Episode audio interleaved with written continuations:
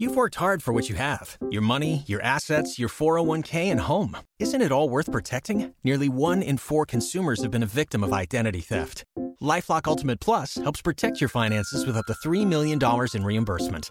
LifeLock alerts you to identity threats you might miss, and if your identity is stolen, your dedicated U.S.-based restoration specialist will work to fix it. Let LifeLock help protect what you've worked so hard for. Save 25% off your first year on LifeLock Ultimate Plus at lifeLock.com/slash-aware. Terms apply.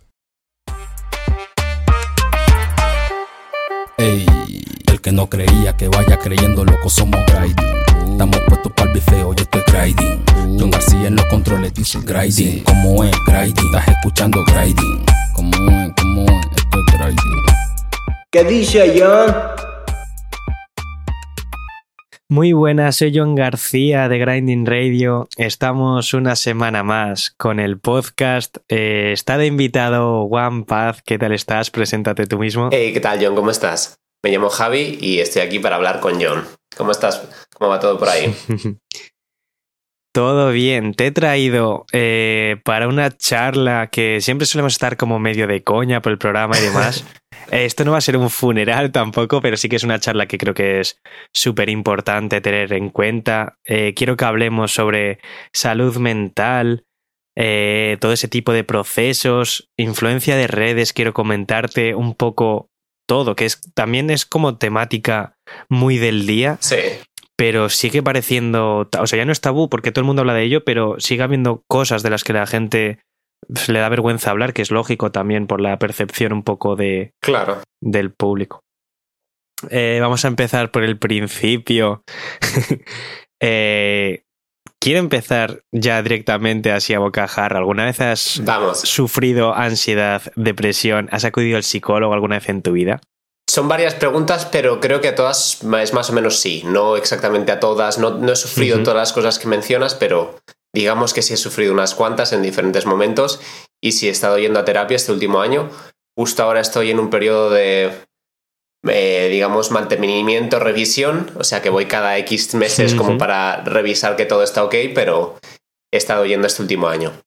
Eh, ya me surgen muchísimas preguntas. Eh. Estamos acostumbrados a que no sea un tema tabú en la sociedad de hoy en día. La gente sufre muchos problemas encima causados por la pandemia, podemos decir, de todo tipo de encierros, problemas económicos a raíz de cierre de negocios, de despidos, lo que sea.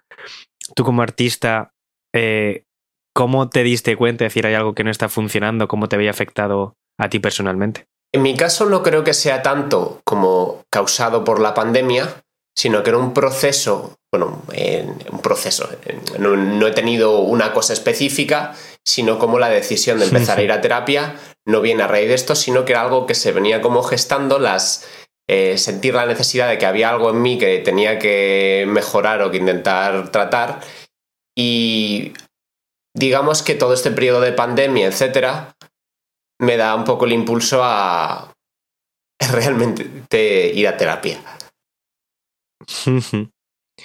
¿Crees que te ha ayudado? ¿Cómo crees que te ha ayudado? Sí, me ha, me ha ayudado muchísimo. así, así radicalmente, no lo voy a poner con así que se quede en el sí, aire, sí. no, sí, me ha ayudado bastante. Vamos, de hecho me siento muchísimo mejor de cómo estaba el año pasado y ahora un poco la sensación que tengo es como he sido un poco estúpido quizá alargándolo tanto que te decía que era un proceso que de antes ya me notaba que no estaba a lo mejor en mi, en mi punto más óptimo. Y de hecho, un poco el absurdo de toda esta situación es que siempre eh, he pensado que la salud mental es importante y que estas cosas es importante hablarlas y que es importante que, que tengamos en cuenta cómo nos sentimos y que eh, sepamos reaccionar a qué síntomas eh, podemos estar manifestando y que a lo mejor tenemos que ver que es algo importante y no barrerlo por debajo de la alfombra. Y a pesar de todo Creo que es algo encima sí. Dime, perdona. Sí, que a pesar de todo esto, a pesar de que siempre he creído que es importante, luego yo he tenido un proceso ahí alargándose, alargándose y nunca había dado el paso de decir, bueno, pues voy a ir a terapia y que una persona que se dedica a esto profesionalmente, que lo sabe mucho mejor que yo, pueda ayudarme. O sea, no es simplemente estar alerta para, uy, me están pasando cosas, sino que hay veces que claro. esas cosas que te pasan se te quedan un poquito grandes y si te ayuda una persona que sabe, pues lo vas a poder solucionarlo mucho más rápido y mucho mejor. Luego ahí entran las cuestiones. es que es que creo que es encima algo que nos pasa a todo rollo, al 80% de la gente, como que tenemos diciendo, sí, sí, sí, o sea, los psicólogos están para algo, es una persona mucho más capacitada que yo, seguro que si voy esta mierda que me está costando años resolver en dos meses quede parcialmente resuelta o haga avances increíbles, y aún así es como, Mm, creo que todavía no es momento de ir, creo que yo puedo sacarlo primero y es como el primer error y de hecho es el más grave, el decir, creo que yo solo puedo sacar esto y, dejarlo pasar, por lo que tú dices, o sea, una mierda de problema que sea mínimo al principio, dejándolo pasar, ya sea de forma por tu subconsciente y por las condiciones alrededor de todo eso, solo lo van a agrandar. Y va a llegar un momento que quizás sea demasiado tarde el decir, vale, voy a ir, porque Exacto. no tienes nada que perder. Quiero decir, o sea, lógicamente estamos en una situación en la que la sanidad pública está sobrepasadísima, la privada es carísima. Claro, y todo el mundo no tiene el dinero, ni, mm, vamos, ni los medios para poder costearse eso. Pero si sí que tienes la oportunidad, quiero decir, cuando te duele la puta pierna, vas al médico a ver qué te pasa. Y es lo mismo, o sea, es imprescindible. Claro, yo siempre he pensado eso. Eh, por un lado está el, tabú todavía, que a lo mejor es lo que nos da poco el reparo ese, eh, lo que hace que nos dé quizá miedo, entre comillas, eh, ir a terapia. Pero por otro lado, hay una barrera que está ahí, que es la, pues la, salud pública, como tú dices, no da abasto. Y si vas a una terapia privada, pues cuesta dinero que no todo el mundo tiene. Y yo he ido a terapia por mi cuenta y lo he pagado. Pero claro, eso parte de que yo he estado en una posición en la que me lo podía permitir económicamente y si no hubiera sido ahí, ¿qué pasa? Y claro, hay un montón de personas que están en esa situación, que a lo mejor querrían dar el paso, pero no tienen una solución fácil. Creo que ese es el problema más grave de todo esto. Porque sí, está claro que yo siempre he, sido de la idea de la misma, que al año, ¿cuántas veces uno se resfría o coge un catarro o lo que sea? casi cualquier persona, pues, aunque sea una vez o dos, tiene unos días que tal. Pues lo mismo puede pasar con la salud mental, que en ciertos momentos, por lo que sea, tengamos como pequeños achaques, digamos, o, grandes, vaya, pero que es algo que a todo el mundo le pasa y que hay, cuestiones que deberían poder tratarse con la misma tranquilidad con la que tratamos los eh, temas de salud física. Sin embargo, la visión de todo esto en la sociedad no es así. Para, Totalmente. para nada, además. Te voy a hacer una pregunta complicada, yo creo. Pero es que yo, por ejemplo, o sea, sí que me ha pasado de. Yo me he visto en situaciones, como todo el mundo, eh, eh, no agradables, pero que han dicho, joder, al fin y al cabo sigue siendo un mal momento, sí que creo que puedo atravesarlo. Igualmente, en 2021 me vi en una situación que dije, joder, creo que esto, mm, no sé si puedo hacerlo yo solo, pero desde luego no creo que deba hacerlo yo solo y sí, que creo que me va a venir bien ayuda. Eh, gracias a Dios tomé esa decisión. Quiero decir, porque fue súper rápido todo, todo genial y decir, guau, yo solo igual hubiese sido capaz en años o, para toda la vida o nunca. Eh, ¿Cómo crees que es una buena forma de disuadir, por decirlo de alguna forma, aunque suene feo, pero convencer, animar a alguien que no es capaz nunca de tomar esa decisión, pongámonos en amigos. Todos tenemos amigos, yo creo que están como diciendo, estoy pasando esta mierda, pero va, ya pasará, ya pasará, ya pasará. ¿Cómo puedes convencer a alguien o animar a alguien a decir, tío, toma esta decisión? Prueba. Pues fíjate que no me lo había pensado. y, es una buena pregunta porque al final quizá esto pueda salir de alguna manera el procedimiento a seguir. Yo lo digo animado por casos que conozco, o sea, por situaciones que se me han dado a mí, por eso yo sí lo he pensado, porque es como decir, joder, ¿cómo más puedo ayudarte? ¿Cómo, que, ¿Cómo te convence a tío? Claro, es que igual esa es una de las cuestiones que necesitamos tener recursos para poder convencer a gente en nuestro entorno que sabemos que lo puede necesitar y que lo puede apreciar además, pero que de alguna manera no da el salto. Es jodida, ¿eh? Sí, es jodida. Yo creo que en, parte imagino que simplemente por el ejemplo ya ayuda. O sea, si tú llegas a contarle a alguien de tu entorno que te ha ido muy mal en terapia, pues posible que no quieran. Sin embargo, si vas con la historia inversa, si yo voy, yo, yo ahora mismo a alguien le cuento que he estado yendo a terapia y que me ha ido genial, imagino que eso ayuda más que, que cualquier otra cosa. Porque imagino que una de las cosas que también da reparo a la gente es como pensarse que, que a lo mejor no es tan fácil, que no, no sé.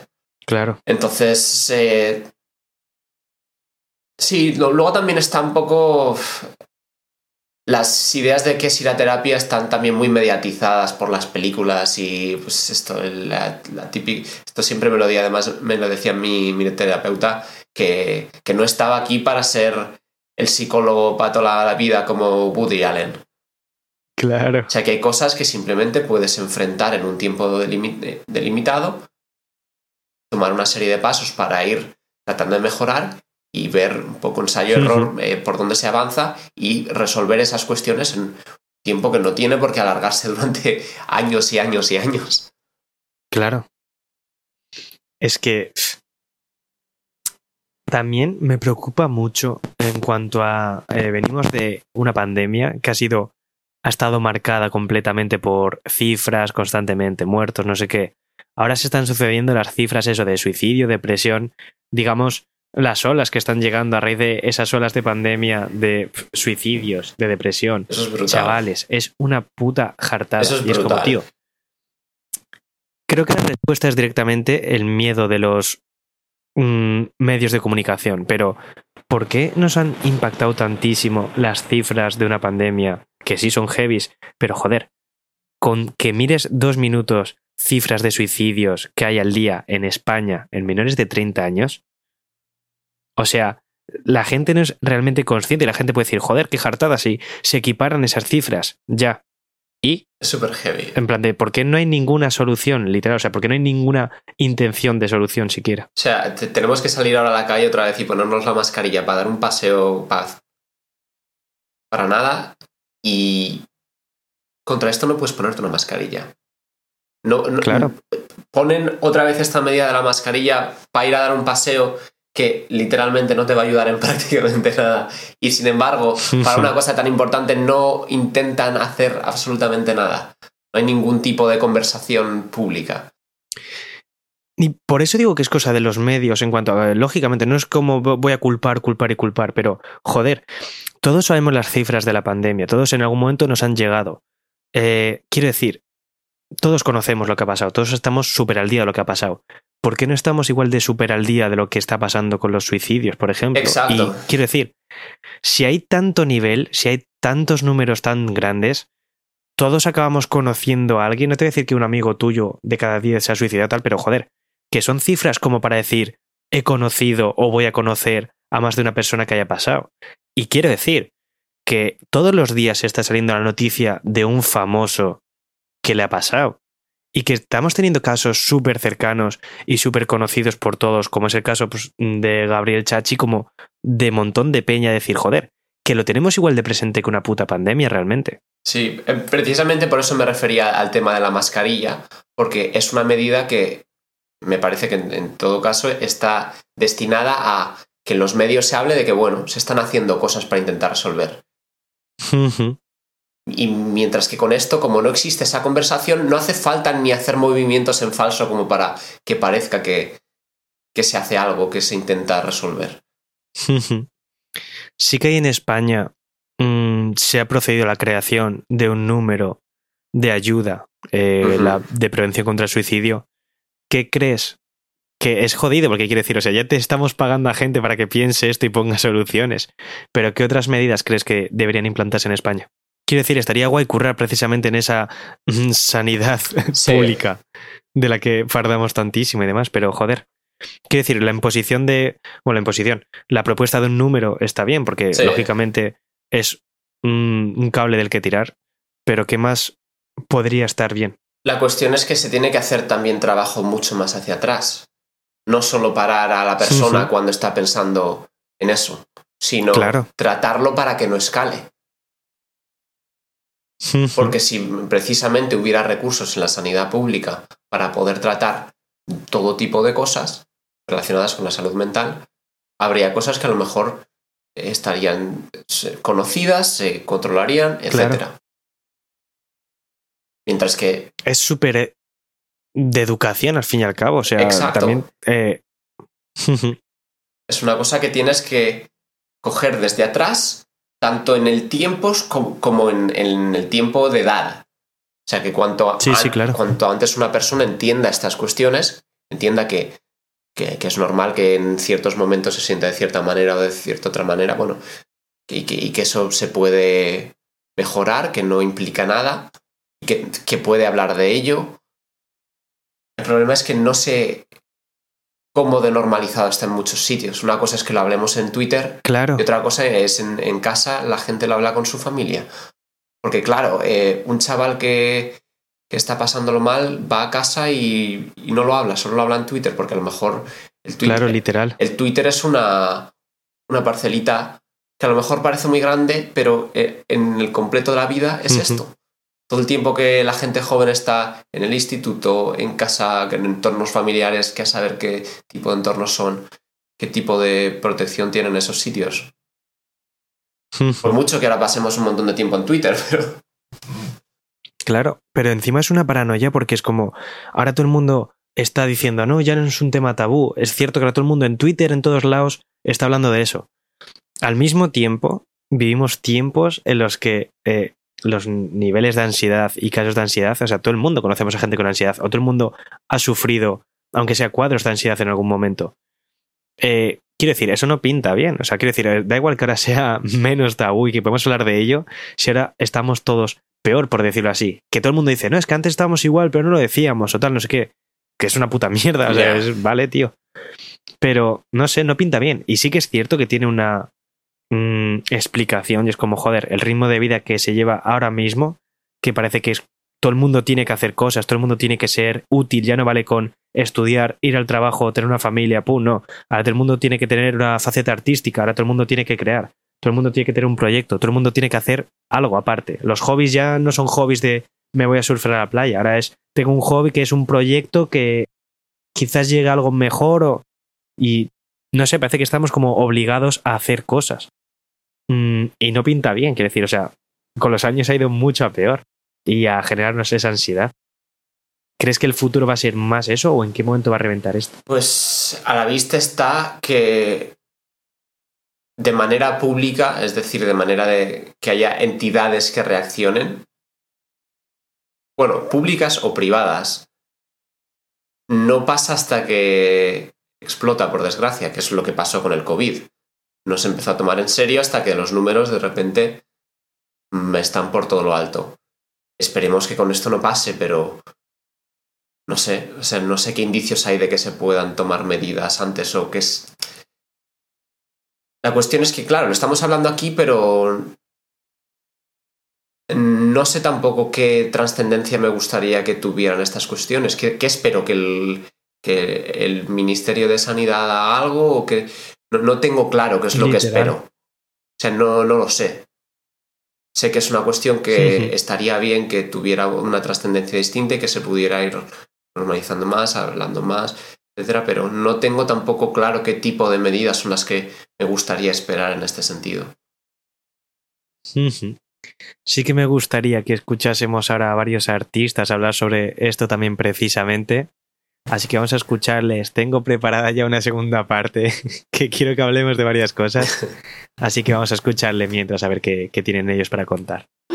¿Qué pasa, chavales? Soy Antoni Zeta, desde Granada. Y bueno, resumiendo un poco el tema de eh, combinando las redes sociales con, con la salud mental, es un tema bastante delicado y que hay que coger con, con pinza. Eh, vaya, el único consejo o, manera de pensar que, que yo tengo es que realmente las redes sociales no son reales. Realmente todo el mundo va a sacar su mejor cara, su mejor perfil ahí y, y al final es peligroso, un, es un arma de doble filo porque te puedes olvidar de quién eres de verdad. Así que es importante tener un círculo sólido de gente real alrededor tuya, tal como siempre ha sido. Eh, olvidarse de, no sé, de esas olas de dopamina que te, que te dan eh, por los likes, los seguidores, etc. etc.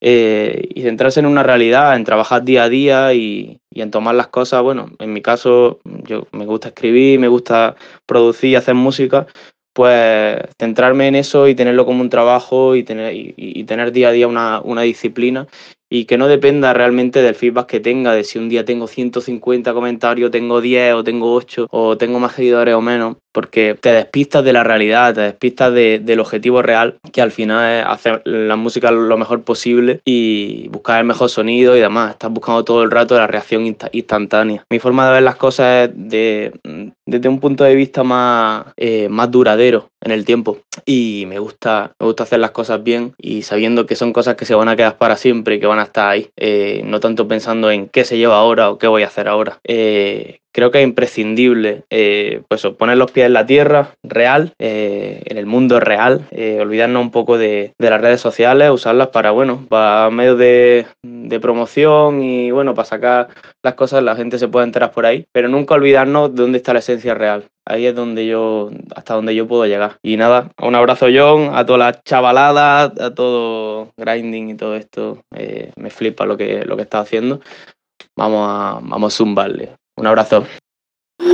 What up, oyentes de Grinding? Soy Aisy Amane, tengo 22 años, soy rapera y cantante, también bailo. Llevo 7 años dando conciertos por España. Soy japonesa, inglesa y andaluza también llega a este punto. A mí me parece que las redes sociales son un arma de doble filo en el sentido de que por una parte está muy guay el poder conectar con tanta cantidad de gente, darte a conocer y el poder estar presente de esa manera, ¿no? Pero por otra parte creo que si no controlas el uso que le das puede llegar a estresarte bastante y puede dar lugar a, comparaciones absurdas, ¿no? De hacerte sentir que a lo mejor no estás yendo lo suficientemente rápido o hacerte sentir una presión de que tienes que estar constantemente todos los días sin parar, creando, publicando, produciendo, con tal de tener esa validación externa que en realidad no te hace falta, pero creo que si no tienes cuidado, pues las redes sociales te pueden llegar a generar esa dependencia. Por eso creo que es importante a veces alejarse de las redes, despegarse del móvil y priorizar la salud mental y física, ¿no? Antes que cualquier otra cosa que parece que nos cuesta. Pero si no tenemos nuestra salud como base de todo, es que no podemos hacer nada. Y por eso me parece tan importante el tema de la terapia, ¿no? Que creo que debería llegar a ser accesible para todo el mundo. Hay gente que todavía tiene la creencia equivocada, el, tabú, el temor, ¿no? De, ay, no, es que la gente que va a terapia está loca, tal. Pero es que no, todo el mundo debería ir realmente. Si por norma general la gente va una vez al año al dentista, por ejemplo, para ver que tiene bien los dientes, ¿qué menos que chequearse la cabeza para ver que todo va bien, que, de ahí parte literalmente todo lo que hacemos y que no pasa nada por pedir ayuda cuando nos hace falta, que a todo el mundo nos pasa en algún momento. Así que nada, creo que esas son mis dos conclusiones, los descansos digitales, que a veces sí me lo aplico yo más a menudo también, y la terapia, que es súper importante.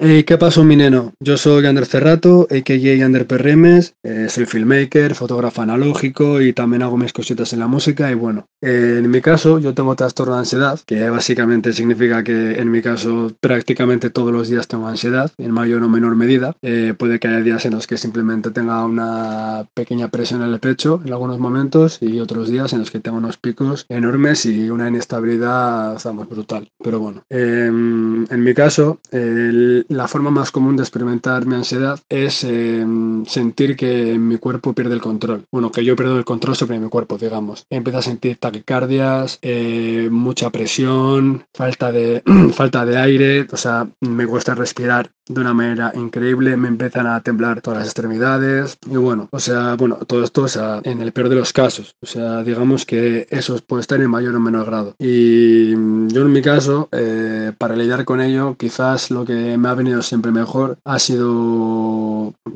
intentar relativizar y pararme en seco. Me refiero, cerrar los ojos, em, intentar estar o solo o con muy poco contacto. A mí lo que más me funciona es estar tumbado en una cama o, en un sofá o lo que sea, con los ojos cerrados, con la mano en el pecho, intentando pensar en la respiración em, o fijarme en detalles como escuchar los pájaros en la calle, intentar visualizarlos, em, yo qué sé, digamos que es como intentar distraer tu mente hacia cosas que están pasando a tu alrededor y focalizarte en eso para poco a poco dejar de dar revueltas a lo mal que estás por el otro lado. Y de hecho, em, hace cosita de, pues yo que sé, menos de un año, publiqué un cortometraje que se llama Una gota, que está en Vimeo y demás, y en el que narro, pues es un vídeo, no es un vídeo retrato porque no salgo yo ni hablo yo, pero digamos que es un corto de tres minutos en el que narro lo que es un día en mi vida con un pico fuerte de ansiedad. Y creo que en ese aspecto, pues reflejarlo bien y bueno, eh, quizás mi oratoria no es la mejor, pero creo que ese vídeo hace bastante justicia a lo que yo siento y a todo lo que pienso en esos momentos. Y bueno, y poquito más puedo decir respecto a la ansiedad, eh, que no estamos solos y que pidamos ayuda y que nos, que nos aferremos a la gente que nos cuida y que nos quiere.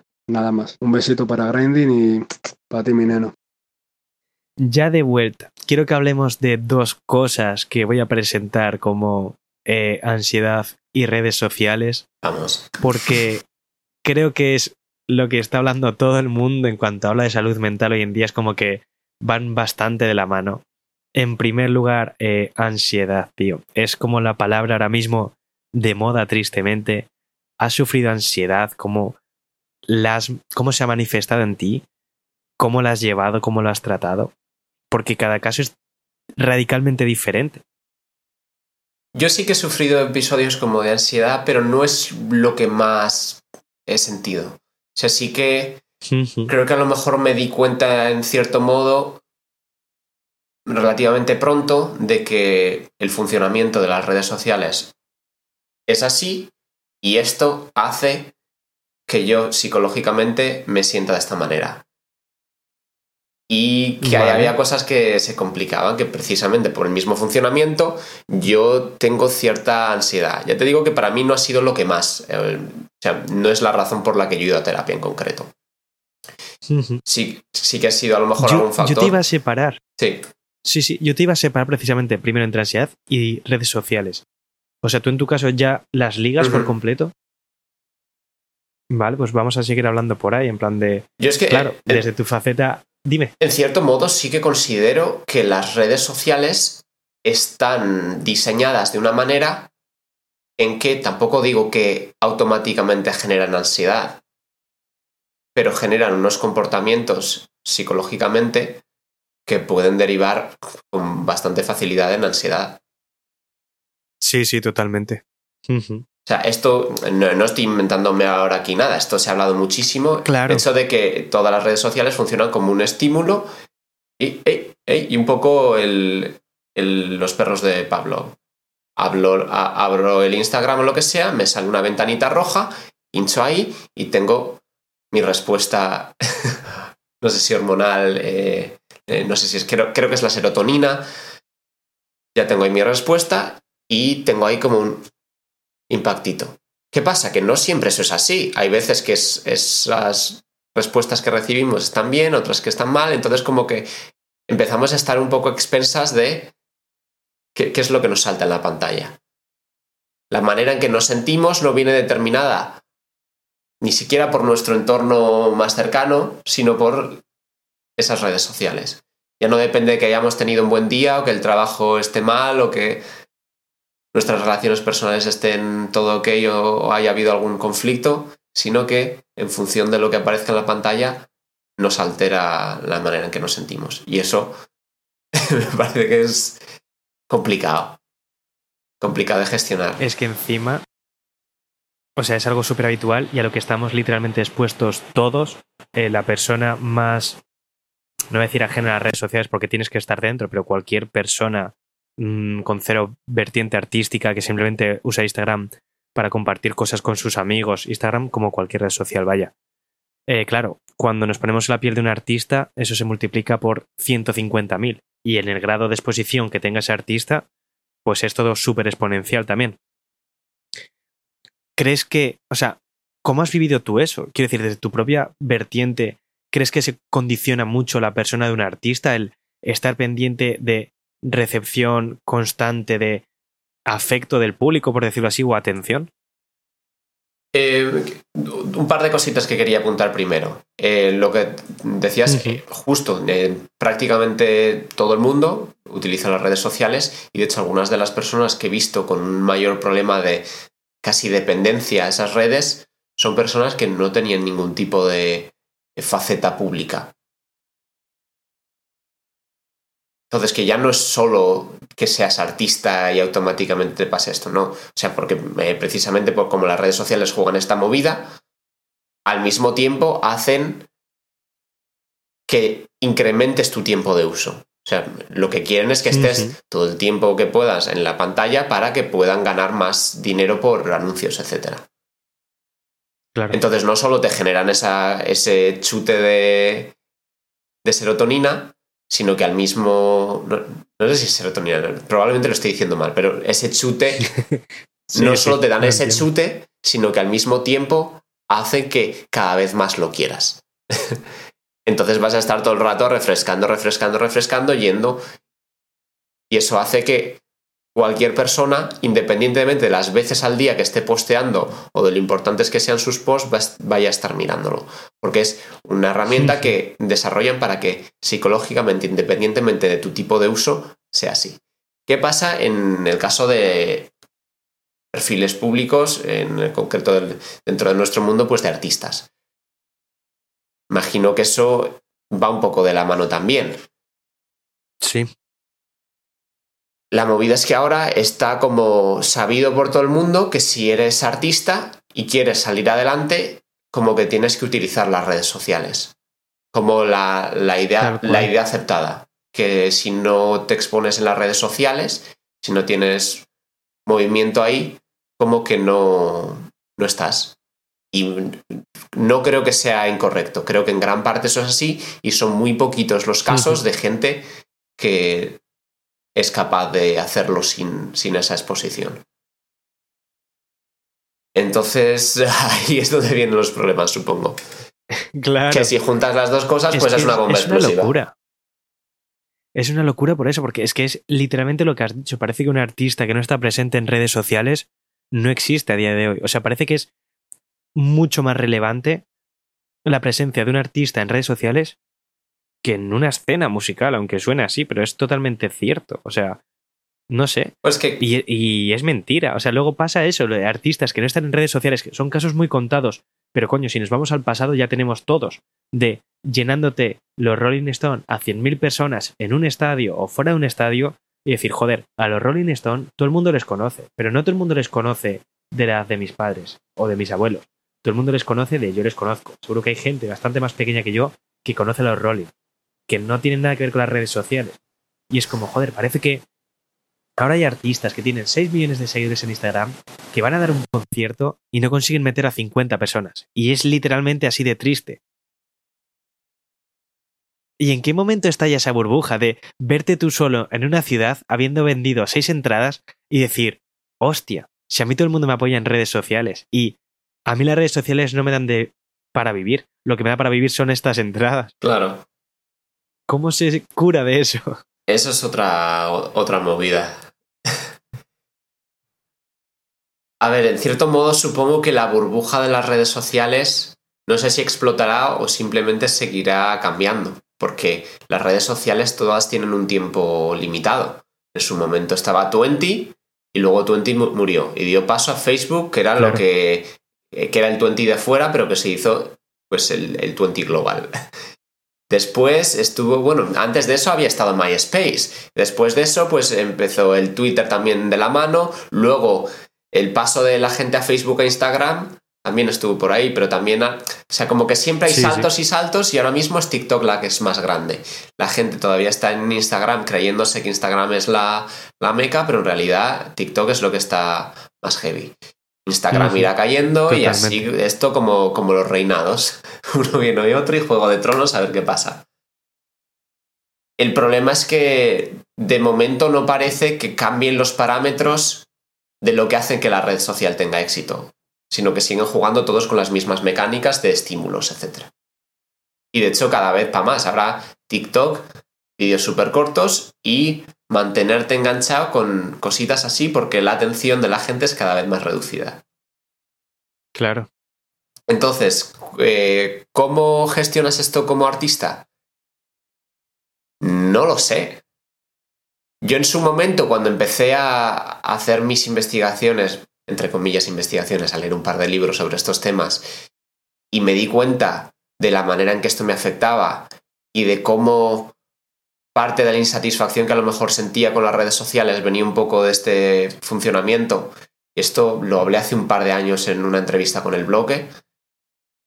En ese momento tomé, digamos, la decisión de que no quería tampoco usar las redes sociales y borrarme las cuentas, tampoco una cosa así, pero que no quería que mi perfil artístico tuviera que estar 100% vinculado al uso de redes sociales, sino que, bueno, que quería regirme un poco por el, tipo de actividades que yo quisiera hacer, que no me iba a ver todo el rato determinado lo que hiciera por, por estas redes.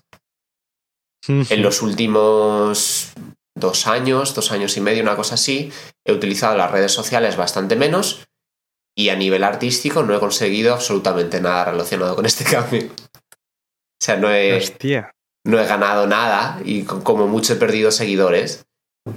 Y, ok, o sea, todo bien con ello. Eh, por suerte me lo tomo bastante filosofía y lo entiendo perfectamente. Entiendo que si las redes sociales funcionan así, en el momento que dejas de funcionar por sus reglas, pues mm, lo que tú hagas a las redes sociales le va a dar igual. Todo ok. Y no he encontrado con ninguna clave, o sea, tampoco he hecho nada yo bastante creativo, lo que sea, como para suplir ese uso. Entonces, pues em, es un hecho que no he estado usando las redes sociales y para mucha gente desaparecido. No me han visto por otro lado. También en parte porque ha habido una pandemia de por medio, así que aunque hubiera querido eh, dar bolos sin promocionarlos en redes sociales modo Rolling Stones, no lo podría haber hecho. Entonces, yo lo entiendo. Ahora, en los últimos meses o así, he estado utilizando otra vez las redes sociales. Intento que de una manera distinta. Pero, en cierto modo, pues el medio es el mensaje. Las, las redes funcionan de una manera y aunque quieras no jugar de esa manera, en cierto modo ya lo haces, simplemente por estar ahí. Mm. Entonces intento no estar, sobre todo no consumir mucho contenido, que es al final lo que hace que muchas veces estemos ahí todo el rato.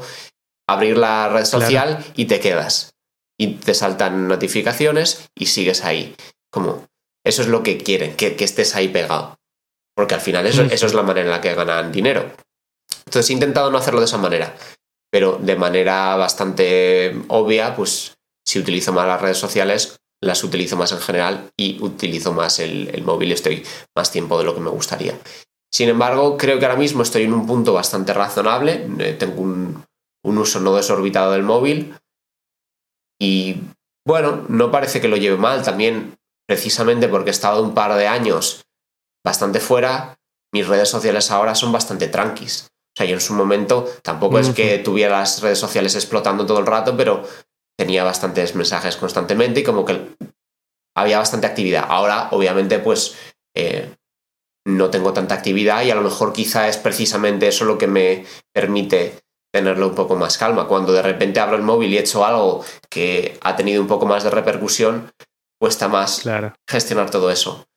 Entonces, Literal. esta es mi experiencia y con ella te digo que tampoco tengo muy claro qué es lo que se puede hacer. O sea, me salí para afuera, vi que tampoco conseguí mucha cosa y he vuelto para adentro y simplemente me lo intento tomar todo lo voluntariamente, o sea, intento tomar los pasos para tener una relación con las redes sociales distinta, pero eso, a pesar de todo, no hace que haya cambiado gran cosa.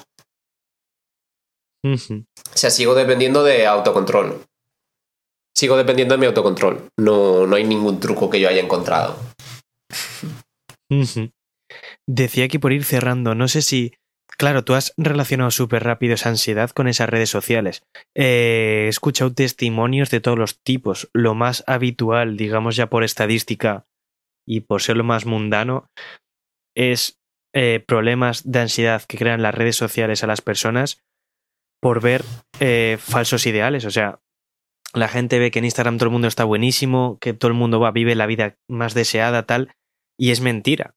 Pero eso les acompleja al punto de decir, joder, porque yo tengo una vida de mierda, estoy yendo a currar, no tengo dinero para gastarme en mis viajes, tal, y esta peña lo tiene todísimo, aunque sea mentira. Y eso genera muchísima ansiedad, eso genera muchos problemas de autoestima con redes sociales y demás. Eh, ¿Tú lo relacionas así de rápido por algo así? ¿O venía más a cuento de lo que has estado diciendo de decir, joder, me agobia simplemente el estar tan dependiente de esta mierda que no me aporta nada? Yo creo que en mi caso fue sobre todo el hecho de que hice una búsqueda, estuve leyendo sobre cómo funcionan las redes sociales, qué quiere decir el algoritmo, etcétera, cómo funciona todo esto. Y llegué a, estudios o a libros que lo relacionaban claramente, es decir, si funciona de esta manera, es evidente que vamos a tener respuestas de este tipo. A nivel de, de eso, del problema de la comparación constante que tenemos con otra gente, es algo que en ciertos momentos me ha. No iba a decir me ha pasado factura, no sé si tanto, pero bueno, como que. Mm, supongo que me ha generado cierto desconfort. No tanto eh, a nivel de, Buah, esta gente tiene dinero o esta gente es más guapa que yo, lo que sea, sino un poco a, nivel de, mira cómo se mueve toda esta gente y yo estoy aquí en mi casa. Ya. O sea, a nivel artístico, ver, ver, que otra gente que se dedica a lo mismo que yo y que a lo mejor aparentemente estamos más o menos en el mismo nivel y como que estoy jugando muy mal mis cartas. Eso es a lo mejor algo que, que yo he visto más.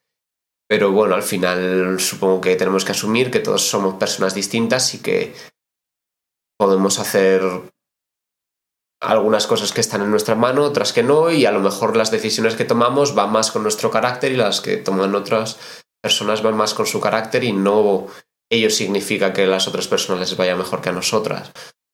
No. Literal. No puedo decir más. Eh, al final es algo que está ahí y no veo que, que vaya menos. La gente se compara y se compara porque al final si está todo el rato viendo cosas de otra gente es inevitable decir, he visto un montón de cosas y en todo este rato que he estado viendo yo estoy en el sofá de mi casa. Totalmente. No sé si te queda alguna lectura que dar, algo que quieras decir para cerrar, algo que se te haya quedado en el tintero. Yo creo que no, o sea,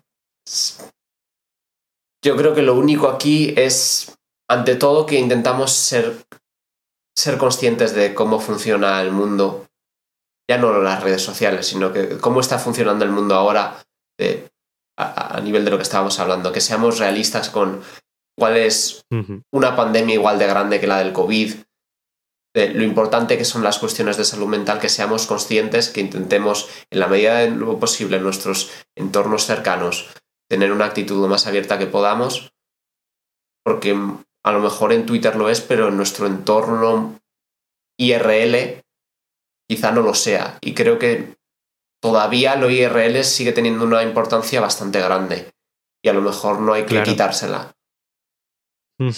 Que por mucho que todas estas conversaciones se lleven aquí a través de una webcam o en Twitter a través de mensajes y unos y ceros, luego hay que llevarlo a... O sea, te levantas de la cama y no estás en Twitter.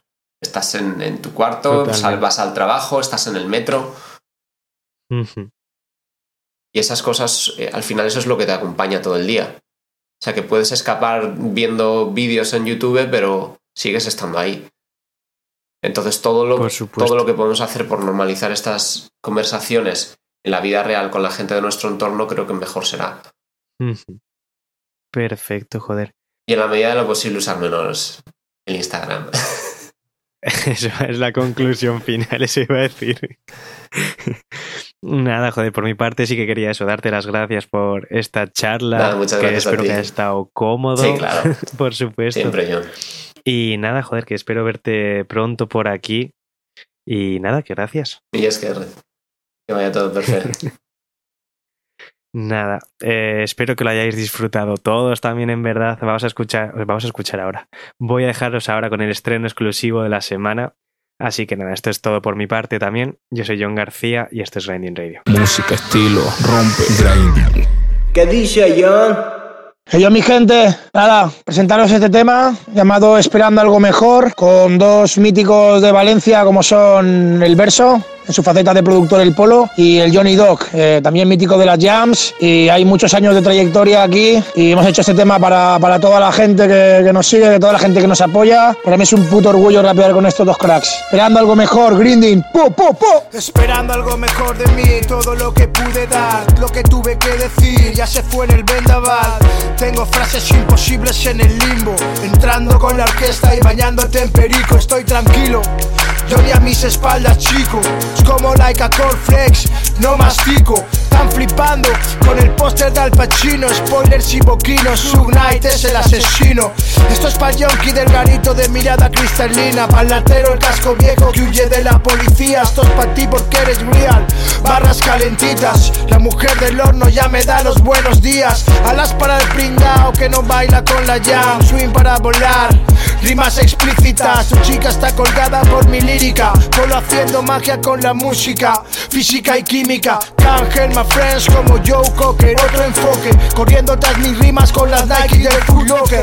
Esta mierda te abre el culo como el popper. Sampreas en el surco, buceas en el corte. Esquivando a los camellos en el corner no hay salida. Nifando los consuelos a plena luz del día. Poniendo las calles como un dila. Deudas inconclusas y arenas movedizas. Esperando algo mejor, te hablo del dolor. Después de la lluvia sé que va a salir el sol. Apuro for my city, baby, and it's all love. And it's all love. Esperando algo mejor, te hablo del dolor. Después de la lluvia sé que va a salir el sol. Apuro for my city,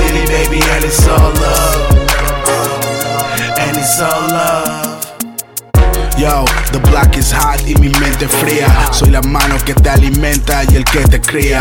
Te cuento real life stories, no son fantasías. No como el rapero de moda al que rendís pleitesía. Me la sudan vuestros tattoos o estatus social. Con dinero, sin dinero, yo te trato igual. Desde Valencia ciudad hasta la capital. Si hablo del hustle, es un concepto más global. Henny sipper, enamorado de una stripper. La tengo adicta, es como fumar crack en pipa. Vine a robarles el show, man. It's a stick up. 15 años on fire, you rappers can't keep up. Viendo highlights de Steve Nash y Stoudemire. Yo vivo tranqui, slow motion, juvenile. Es un mundo frío, pero yo siempre al lío. Llegáis tarde a todo, raperos tardíos. hablo del dolor. Después de la lluvia sé que va a salir el sol. Apuro for my city, baby, and it's all love. And it's all love. Esperando algo mejor, hablo del dolor. Después de la lluvia sé que va a salir el sol. I put on for my city baby and it's all love And it's all love